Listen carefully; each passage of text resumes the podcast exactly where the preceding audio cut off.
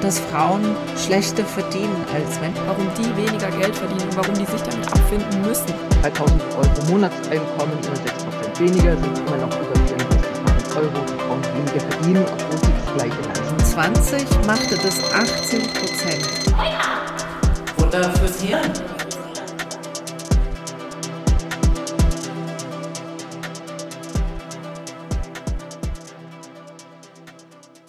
Wir dürfen euch mal wieder begrüßen zu einer neuen Folge unseres Podcasts Wake Up Futter fürs Hirn. Ich bin Lena. Und ich bin Perdita. In unserer heutigen Folge sprechen wir über den Gender Pay Gap. Anlass dafür ist der Equal Pay Day, der jetzt am Montag, den 7. März stattfindet. Und er markiert den Tag, bis zu dem Frauen quasi umsonst gearbeitet haben, während Männer volles Gehalt beziehen. Er soll also so ein bisschen darauf aufmerksam machen, dass die Gleichheitsdebatte bei uns in Deutschland, wenn es ums Gehalt geht, noch nicht vorbei ist. Denn wenn wir in der Geschwindigkeit weitermachen, dann dauert es noch über 250 Jahre, bis es keine Bezahlungslücke mehr gibt. Was dabei wichtig ist, und das steht dann auch immer häufig zur Debatte, es gibt einen unbereinigten Gender Pay Gap und einen bereinigten Gender Pay Gap. Was ist der unbereinigte Gender Pay Gap? Also der vergleicht allgemein wie im Durchschnitt Männer und Frauen, egal welches Berufsfeld, welche Qualifikation, welche Beschäftigungsart sie haben, im Durchschnitt pro Stunde verdienen. Und der Wert wird verglichen.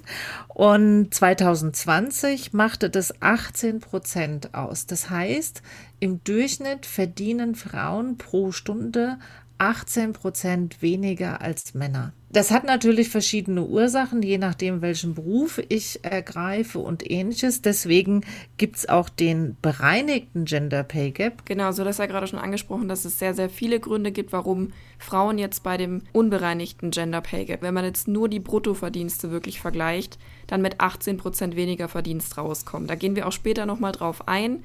Aber selbst wenn man alle möglichen Gründe rausrechnet, das heißt Lücken, die irgendwie durch Qualifizierung entstehen, durch Berufswahl oder alles andere, dann bleibt ein unerklärter Rest zurück.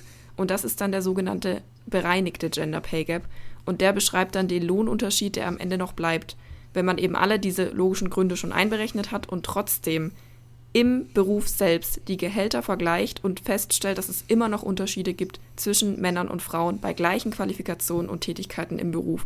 Da geht es also nicht irgendwie um strukturelle Unterschiede, wer sucht sich eine gut bezahlte Branche aus, wer arbeitet mehr Teilzeit oder mehr Vollzeit, sondern wirklich den reinen Unterschied bei der gleichen Tätigkeit. Und der bereinigte Pay Gap beträgt aktuell 6 bis 7 Prozent. Es mag jetzt vielleicht nicht viel erscheinen, aber wenn man sich einfach mal so vor Augen führt, dass es ein Unterschied ist von 6 bis 7 Prozent bei absolut gleichen Voraussetzungen, dann fragt man sich schon, warum muss es das geben? Ist doch eigentlich total unfair. Da ist jetzt natürlich die Frage, und dann schauen wir uns vor allem den unbereinigten Gender Pay Gap an. Woran liegt es? Und es liegt natürlich vor allem auch daran, welchen Beruf ich wähle und was für Gehälter in diesen Berufen bezahlt werden warum verdient zum Beispiel eine Krankenschwester extrem viel weniger als jemand, der oder die in der Industrie arbeitet.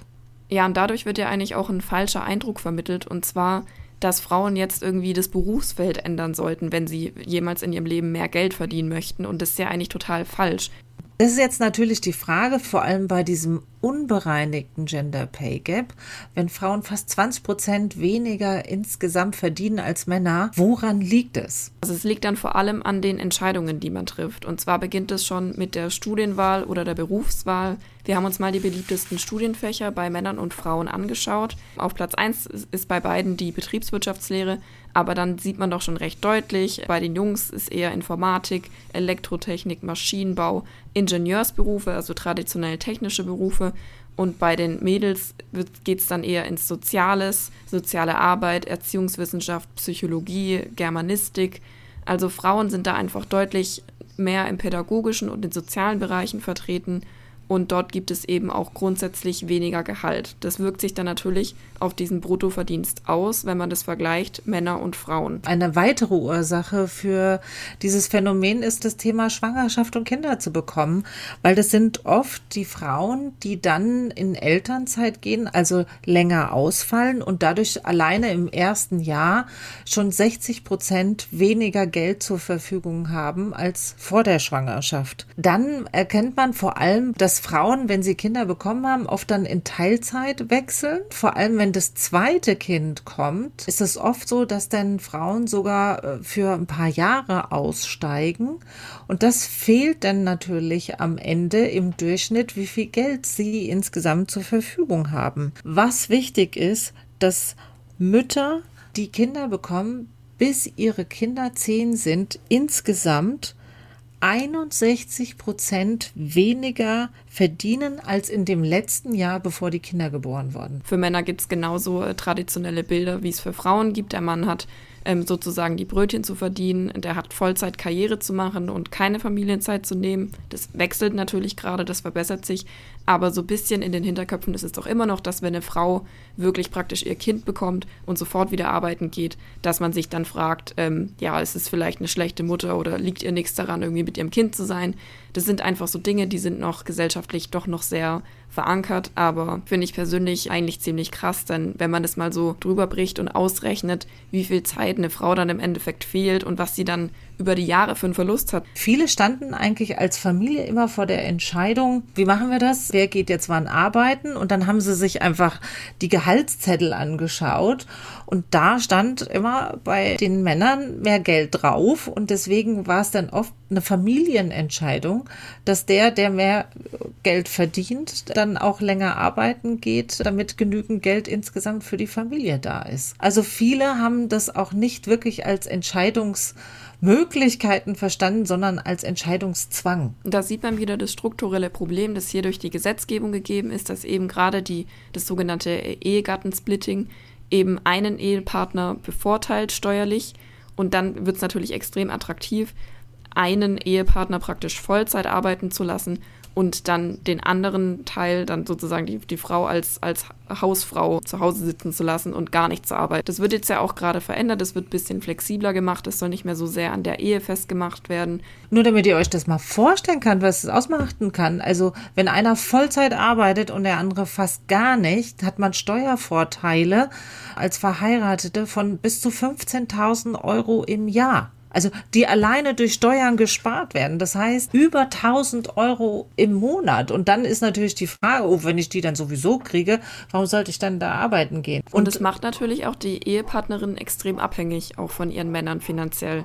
Und das wirkt sich dann auch wieder auf die Zukunft aus, wie beispielsweise dann in der Rente. Also da haben wir uns auch Zahlen angeschaut.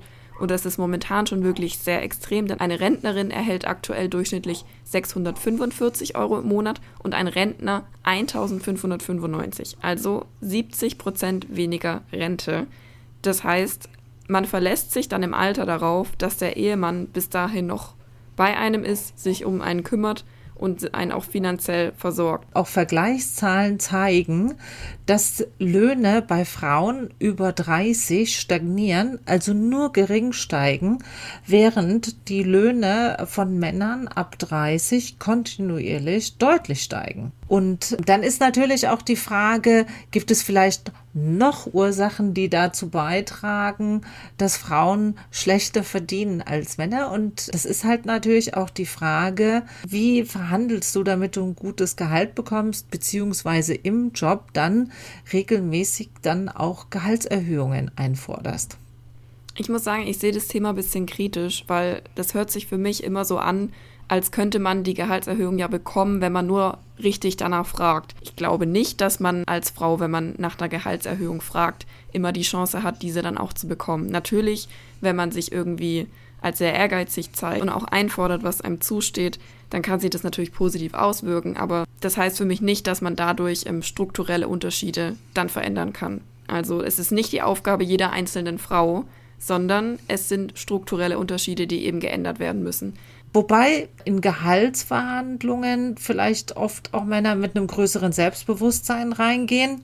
Und auch eher bereit sind, eine Stelle zu wechseln, wenn das Gehalt nicht stimmt. Und ähm, dass das oft Frauen einfach die Sinnhaftigkeit oder auch die Atmosphäre und eine Kollegialität in einem Job auch wichtiger ist. Und dass, wenn die Rahmenbedingungen dort passen, sag ich mal, sie länger auf einem schlechteren bezahlten Job aushalten als Männer. Ich finde gerade, wenn man sich als Frau das sozusagen rausnimmt, zum Chef zu gehen und zu sagen, ich würde mal gern wissen, was denn mein Kollege verdient. Ich kann mir halt gut vorstellen, wenn man das macht als Frau, dass man dann praktisch schnell als undankbar gilt. Man macht irgendwie eine Szene. Das impliziert ja auch wieder, dass unser Gehalt unseren menschlichen Wert impliziert. Und das finde ich halt auch gar nicht. Und das ist halt auch wieder, wieder mein Appell an das, was wir am Anfang gesagt haben es ist ja keine schlechte Sache, dass so viele Frauen in Pflegeberufen, in der sozialen Arbeit oder in anderen relevanten Berufen wie jetzt als Kassiererin oder sowas arbeiten. Um Gottes Willen, die sollen doch jetzt nicht alle die Branche wechseln.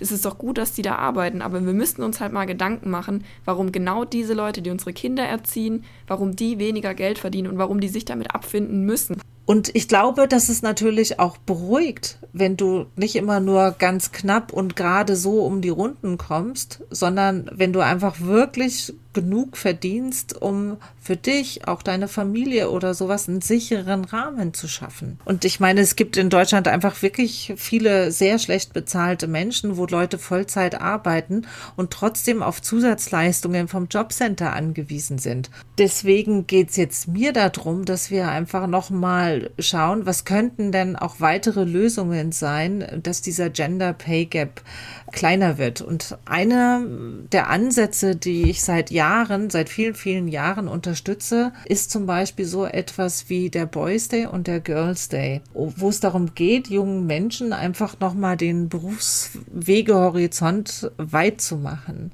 und dass Mädels entdecken können, hey, vielleicht ist auch ein Job in IT, in Industrie, in Technik einfach vielleicht auch was Tolles für mich und dass Jungs einfach für sich auch schauen können, hey, sind Berufe in sozialen, pflegerischen, erzieherischen Bereichen nicht ähm, auch was Tolles für mich? Weil meine größte Hoffnung ist eigentlich, dass, dass da einfach eine Generation heranwächst, für die das dann selbstverständlich wird. Und ist, das ist, denke ich, unsere einzige Hoffnung, damit solche strukturellen Sachen auch langfristig sich wirklich ändern. Und ich glaube einfach auch die Pandemie hat auch uns wirklich gezeigt, welche Berufe sind essentiell wichtig. Und das sind die Berufe in, in der Pflege, die Menschen, die in den Supermärkten arbeiten. Und das große Drama um, kann ich zum Friseur gehen oder nicht? Jetzt sind ja schon erste Ansätze auch erkennbar, dass hoffentlich, hoffentlich auch die Gehälter in diesen Bereichen steigen. Und was sicher besser werden muss, einfach flexible Kinderbetreuungsmöglichkeiten, die verlässlich sind, dass sich Familien darauf verlassen können, dass die Kinder auch betreut werden. Natürlich gibt es auch gesetzliche Rahmenbedingungen, die verbessert werden können. Es gibt ja zum einen das Teilzeit- und Befristungsgesetz. Das heißt, dass Eltern nach der Pause durch Elternzeit einfach das Recht haben, wieder in ihren Beruf zurückzukehren und das in Teilzeit oder aber auch in Vollzeit und das auch einklagen können. Es gibt natürlich auch weitere Gesetze, die jetzt die Einführung einer Frauenquote auch in Führungspositionen Genau, seit Mai 2015 wurde die Frauenquote eingeführt von 30 Prozent, also dass 30 Prozent der Managementpositionen in großen Unternehmen mit äh, mindestens 2000 Beschäftigten von Frauen besetzt werden müssen. Das Problem ist jetzt in Deutschland gibt es relativ wenige so ganz große Unternehmen. Ähm, das heißt, im großen Stil wird sich da jetzt erstmal noch nichts ändern. Aber ich meine, es ist ja gerade auch eine ziemlich große Bewegung. Das wird ja auch heiß diskutiert, das Thema Frauenquote. Da müssen sich alle nochmal wirklich deutlichst drüber informieren und deshalb machen wir dazu auch nochmal eine extra Folge zum Thema Frauen in Führungspositionen. Vielleicht nochmal ganz kurz zur Idee der Frauenquote ist jetzt nicht irgendwie Jobs herzugeben an Frauen, die nicht qualifiziert sind, um Gottes Willen, bloß damit da 30 Prozent Frauen sitzen. Nein, der Punkt ist, dass es genügend Frauen gibt, wirklich weitaus mehr als genügend Frauen, um diese 30 Prozent auszufüllen, Sie werden nur einfach nicht gesehen, sie werden einfach nicht eingestellt aus den unterschiedlichsten Gründen, weil da einfach sehr viele alte Männer sitzen, die sich alle gerne gegenseitig die Jobs geben. Wenn auch mehr Frauen in eben auch diese Positionen kommen, dann wird sich sowas auch langfristig ändern. Und das ist eben die Idee von einer Frauenquote. Ein gesetzlicher Vorstoß in Sachen Gender Pay Gap Bereinigung war das im Januar 2018 eingeführte Gesetz zur Förderung von Transparenz von Entgeltstrukturen. Da ist es so, in Betrieben mit mehr als 200 Mitarbeitern können Beschäftigte verlangen, einzusehen, wie viel verdienen denn Leute auf gleicher Position mit gleichem Hintergrund auf meiner Stelle. Das Problem ist die Praxis, dass also kaum Gehaltserhöhungen nach Erfragung von anderen Gehältern passiert sind, jetzt seitdem es dieses Gesetz gibt, weil es gibt immer wieder Gründe, gerade wenn dann auch mehr Leute da sind, warum der andere dann doch mehr Geld verdient als du und dass man das dann doch gar nicht vergleichen kann. Also ganz ehrlich, wer will denn hier der Depp sein und das komplette Arbeitsumfeld sich zerstören und hingehen und sagen, aber der, aber der und ich muss jetzt auch. Also da will man doch am nächsten Tag auch nicht mehr zur Arbeit gehen. Von dem her, ich finde es auch total unrealistisch, dieses Gesetz.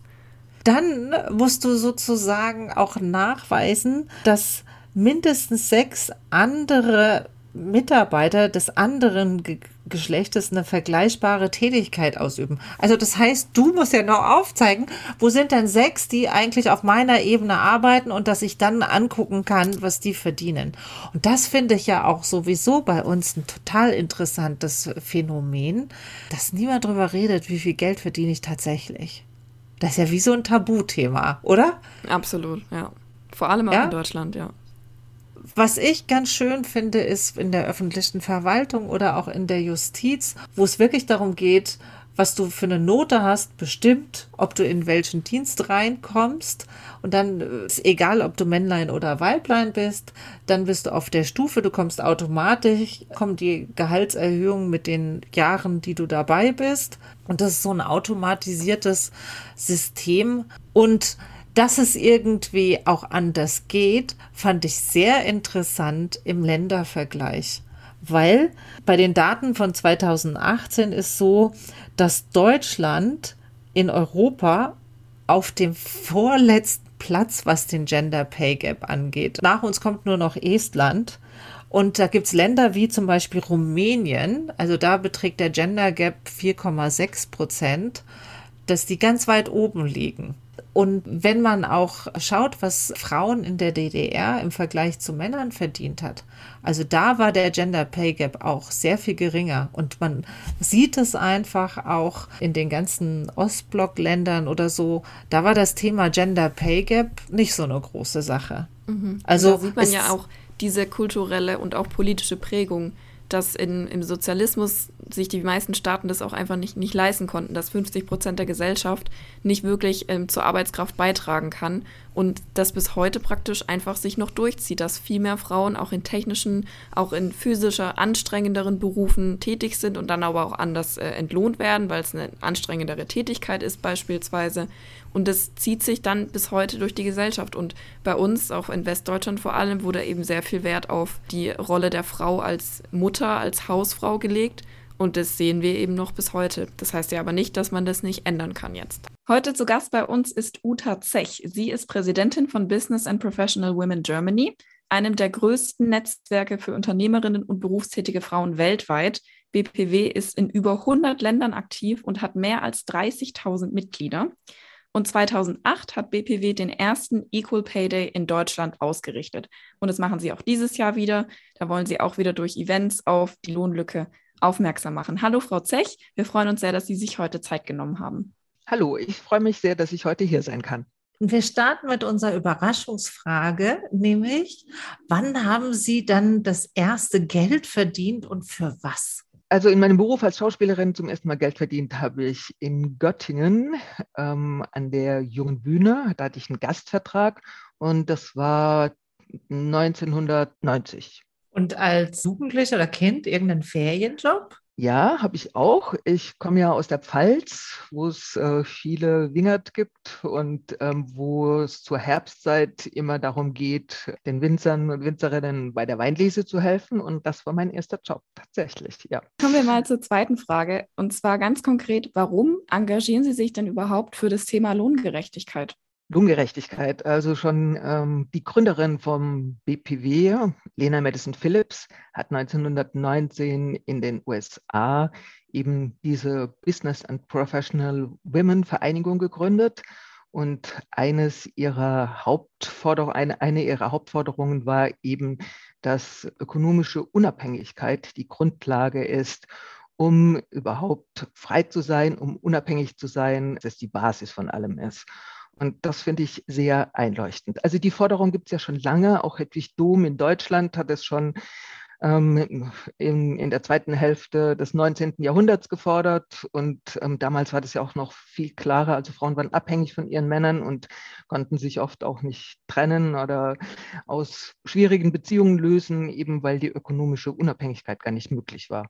Und das hat mir sehr eingeleuchtet. Und mit Rückblick auf die Geschichte der westdeutschen Frauen 60er, 70er Jahre, wo das ja noch lange so war, dass der Mann als Alleinernährer das Familieneinkommen stemmen musste, musste und wollte die Frau sich in ihrem Beruf verwirklichen, dann war das ein Zusatzverdienst. Naja, aber eigentlich war das immer auch so ganz schlecht für den Mann, weil der da nicht beweisen konnte, dass er tatsächlich genug verdient, um die Familie zu ernähren. Und das fand ich Konstruktionen, wo ich gedacht habe, da möchte ich nicht genau so auch leben, sondern ich möchte wirklich meine eigene Frau sein. Und wenn Sie jetzt mal in die heutige Zeit blicken, was bewegt Sie da aktuell? Gibt es irgendwie was Konkretes, wo Sie sagen, das ärgert Sie auch und da regen Sie sich auch drüber auf zum Beispiel? Die größte Herausforderung bei diesem Thema finde ich immer noch, dass der Einsatz für Geschlechtergerechtigkeit und auch für die gleiche Bezahlung, für die gleiche Teilhabe von Frauen und Männern in Führungspositionen, in Parlamenten, dass das immer noch nicht attraktiv ist für diejenigen, die sich einsetzen. Also es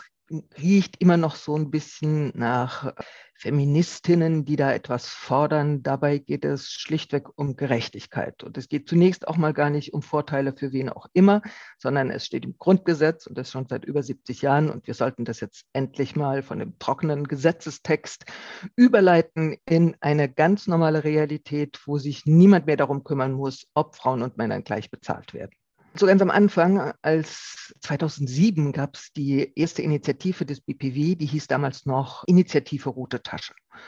Und ich erinnere mich noch, ich bin mit zehn Frauen aus dem BPW Club Berlin hier durch ein großes Einkaufszentrum gezogen und habe verzweifelt versucht, meine Flugblätter loszuwerden und niemand hat sich dafür interessiert. Und ganz ehrlich, ich hatte auch den Verdacht, na, das sind die Frauen, sind doch eigentlich da selbst für verantwortlich, wenn sie nicht das Gleiche verdienen wie die Männer. Also was soll sich denn da ändern? Also das ist doch eine ganz individuelle Entscheidung.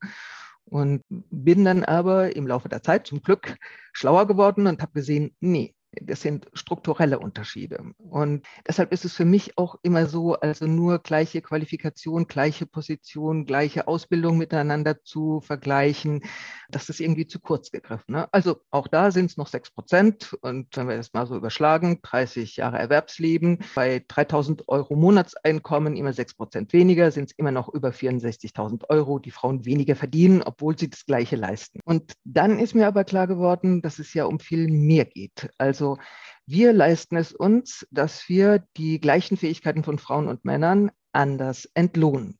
Es gibt eine wunderbare Studie von der Hans-Böckler-Stiftung, die ist schon älter, die gibt es schon seit 2016, die vier geschlechtsneutrale Kriterien erstellt. Und wenn Berufe nach diesen vier geschlechtsneutralen Kriterien beurteilt werden würden, dann würde sich erstens dieser Gender Pay Gap um 10 Prozent verringern. Das finde ich schon mal ganz erstaunlich.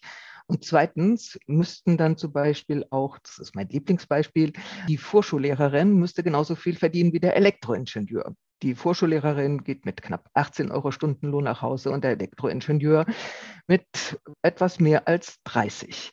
Und was für mich auch ganz wichtig war, das war zu erkennen, dass es tatsächlich einen Ausschlag macht, ob hauptsächlich Frauen in einem Beruf arbeiten oder hauptsächlich Männer. Also das ist jetzt nicht irgendwie was Gefühltes von Frauen, wo sie denken, ja, werde ich schlecht bezahlt oder zurückgesetzt oder sonst irgendwas, sondern es gibt Zahlen dazu. 70 Prozent Frauen wird schlechter entlohnt als ein Beruf, der vergleichbar ist, wo, wo 70 Prozent Männer drin arbeiten. Also liegt es auch daran, dass diese Arbeit von Frauen nicht entsprechend wertgeschätzt wird in unserer Gesellschaft und auch nicht entsprechend entlohnt wird. Und diese Erkenntnis, das war, glaube ich, das, wo ich gedacht habe, das widerspricht meinem Gerechtigkeitssinn, da muss sich etwas ändern. Und die Frage, die sich auch noch anschließt, ist natürlich, wie wollen wir denn leben? Es ist tatsächlich so, dass nur Berufe, die produktiv sind, entsprechend bezahlt werden. Oder haben wir nicht seit Corona endlich die Erkenntnis, dass es noch ganz andere Werte in unserer Gesellschaft gibt, die unsere Gesellschaft am Laufen halten, wie zum Beispiel die Pflegeberufe?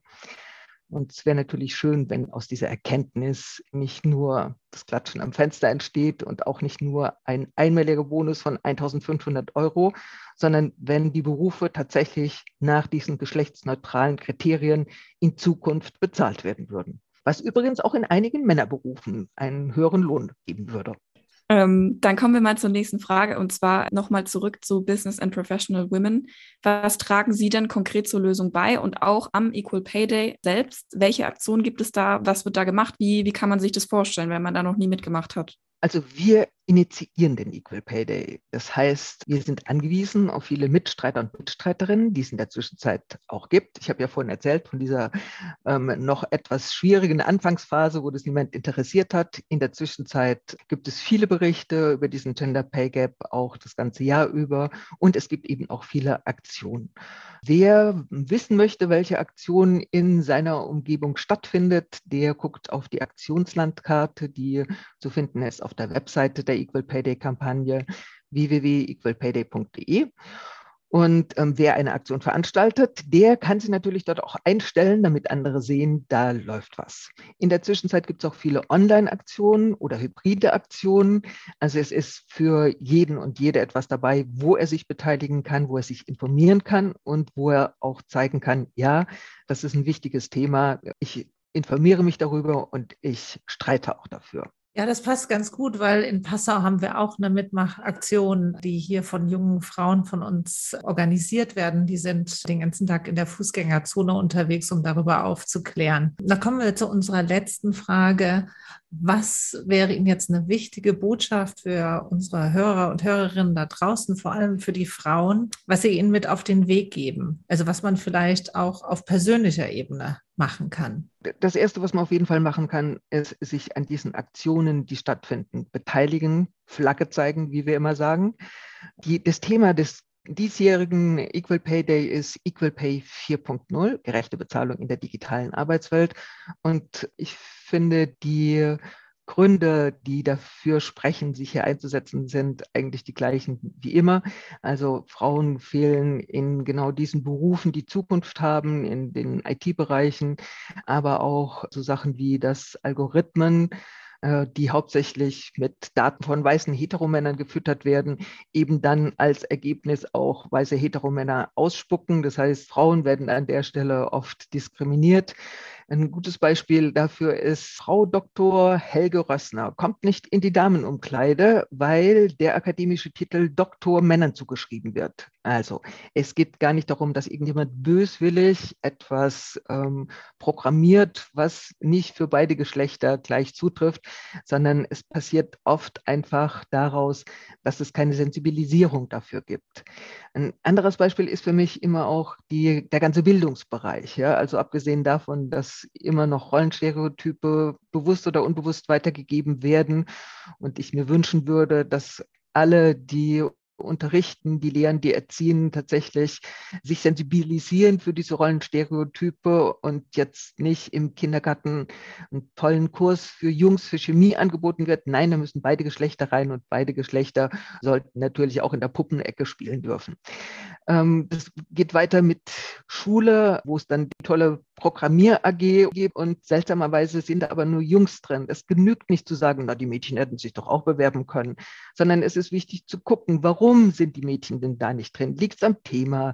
Liegt es an der Raumgestaltung? Liegt es vielleicht tatsächlich auch an unbewussten Rollenstereotypen, die in der Klasse, in der Schule, im Umfeld weitergegeben werden? Und es geht weiter mit der Berufsberatung. Ja? Müssen Frauen tatsächlich immer diese frontypische Berufsberatung MINT-Berufe wählen oder können sie nicht auch dazu angehalten werden, in die MINT-Berufe aufgenommen zu werden?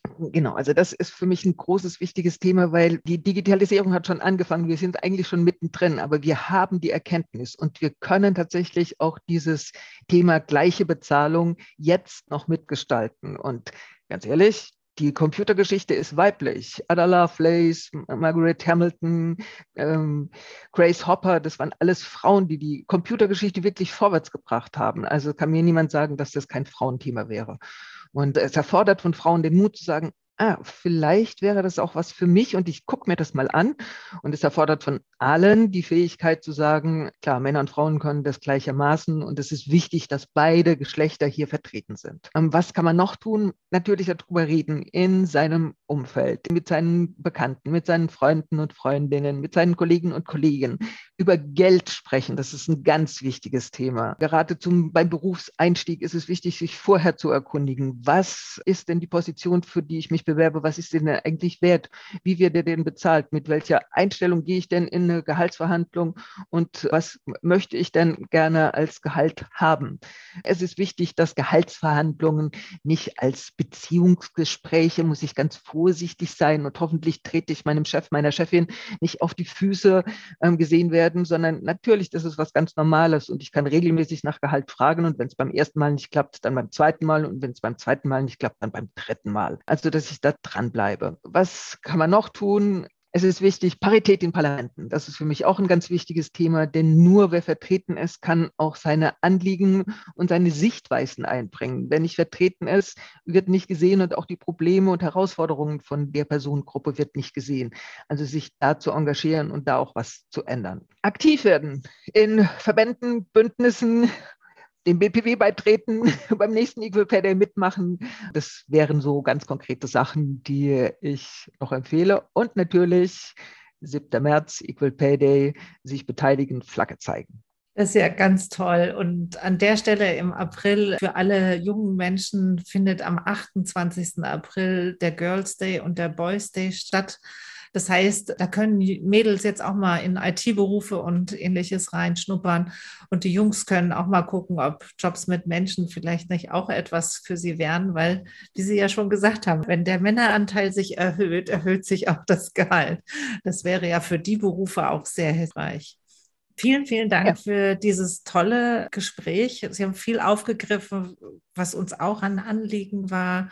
Okay, ich freue mich. Ich freue mich, dass sich jetzt bald was ändert und der Einsatz für Geschlechtergerechtigkeit wirklich attraktiv wird. Also, was ich euch ins Hirn tackern möchte, ist vielleicht als erstes für alle jungen Frauen, die jetzt gerade bei dem Thema sind, was will ich arbeiten, was will ich studieren, schaut euch doch mal die Liste der Jobs an, wo Männer aktiv sind. Ist dann nicht vielleicht der ein oder andere attraktive Job auch für euch dabei? Der vielleicht auch wirklich spannend ist und euch auch eine Menge Spaß macht und wo ihr dann auch mehr Geld verdienen könnt und mit einfach bei Vorstellungsgesprächen, aber auch bei Geha Gehaltsverhandlungen mit mehr Mut und Selbstbewusstsein reingehen und wirklich überzeugt sein, das habe ich verdient. Ich würde euch ganz gerne ins Hören tackern. Ich denke, wir sind jetzt zur Genüge drauf eingegangen, der unbereinigte, der bereinigte Gender Pay Gap. Ich finde es einfach nochmal wichtig, sich zu überlegen, diese sechs bis sieben Prozent, die jetzt noch nicht zu erklären sind, die Unterschiede im Gehalt, das sind doch vielleicht die Prozent, wo wir auch ein bisschen was machen können. Ich meine, dass es strukturelle Unterschiede gibt, dass wir uns da in der Politik noch ein bisschen was überlegen müssen, das vielleicht für alleinerziehende Mütter oder einfach ähm, allgemein für Familien einfacher machen müssen, da andere Modelle finden müssen äh, und in gewissen Branchen auch das Gehalt anpassen müssen, das ist klar. Aber es muss ja auch ein bisschen was in den Köpfen geschehen.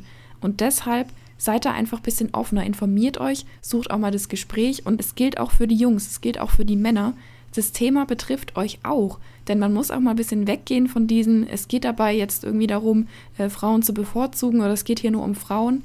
Nein, eine Gesellschaft, in der 50 Prozent der Arbeitskraft, 50 Prozent der Menschen frustriert ist und sich irgendwie zurückgehalten fühlt und sich ungerecht behandelt fühlt, kommt auch nicht so gut voran wie eine Gesellschaft, in der auch wirklich jeder sich wertgeschätzt fühlt und das Gefühl hat, er kann den Beruf ausüben, der ihm Spaß macht und wird auch angemessen und ausreichend dafür entlohnt. Und wir haben ja auch immer Challenges für euch mitgebracht. Die erste Challenge heute ist einfach mal übers Geld reden und das Thema Gehalt enttabuisieren. Sprecht mit Freunden, mit der Familie und vielleicht dann auch mit euren Kolleginnen und Kollegen über das Thema Gehalt, wer verdient wie viel, brutto, netto, das volle Programm. Es kann ja nicht sein, dass man darüber in Deutschland sich nicht unterhalten kann. Denn was so unter der Hand ist, wie soll sich denn dann da auch mal irgendwas ändern? Also wirklich einfach das Thema Gehalt ein bisschen enttabuisieren. Ja, und vielleicht auch mal informieren, was man an durchschnittlichem Gehalt in welchen Berufen verdient. Also einfach auch so ein Gespür dazu für bekommen, was man verdienen kann. Finde ich eigentlich auch nicht schlecht. Und auf alle Fälle schaut mal vorbei, welche Equal Pay Day Aktionen es in eurer Stadt gibt. Und da gibt es ja ganz unterschiedliche. Also schaut da mal auf die bundesweite Aktionskarte oder wenn ihr jetzt in Passau und Umgebung seid, da werden Rubina und Marlene von 11 bis 17 Uhr einen Infostand direkt in der Fußgängerzone haben und über all das informieren und auf das Thema aufmerksam machen. Und das war's dann auch schon wieder für heute mit unserer Folge. Schreibt uns gerne, wie es bei euch geklappt hat mit den Challenges. Schickt uns da eine Nachricht auf den sozialen Medien, Facebook oder Instagram oder schickt uns eine E-Mail an wakeup@gemeinsam-in-europa.de. Wir freuen uns da immer über euer Feedback. Die Recherche, alle Zahlen, Daten und Fakten findet ihr wie immer bei unserer Website www.futter-fürs-hirn.de. Und wenn euch die Folge gefallen hat, dann sagt es gerne euren Freunden oder eurer Familie und drückt bei uns auf den Abonnieren-Button auf dem Streamingdienst eurer Wahl. Ja, und dann wollen wir euch auch gleichzeitig neugierig machen auf die nächste Folge. Da haben wir ein ganz anderes Thema, nämlich das Thema Islamfeindlichkeit. Es gibt natürlich zunehmend Ausgrenzungen, Diskriminierungen für Menschen, die muslimischen Glauben haben. Und darüber reden wir in der nächsten Folge. Und es bleibt uns nichts anderes zu sagen als Tschüss und bleibt wach.